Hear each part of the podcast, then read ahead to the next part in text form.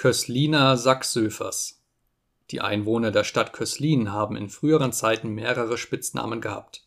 So sagte man eine Zeit lang Horsa Köslin, weil sie einmal gegen ihren Landesherrn Bogislaw X. zwar einen mutigen, aber unbesonnenen Angriff gemacht hatten.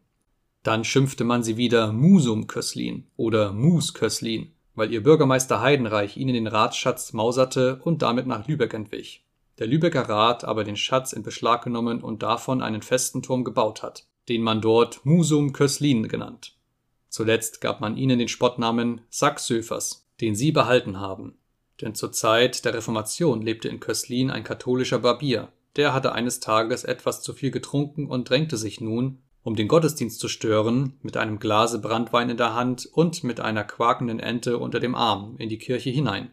Darüber gerieten die Kösliner so in Eifer, dass sie ihn in einen Sack nähten und so lebendig ersäuften. Davon bekamen sie den Namen.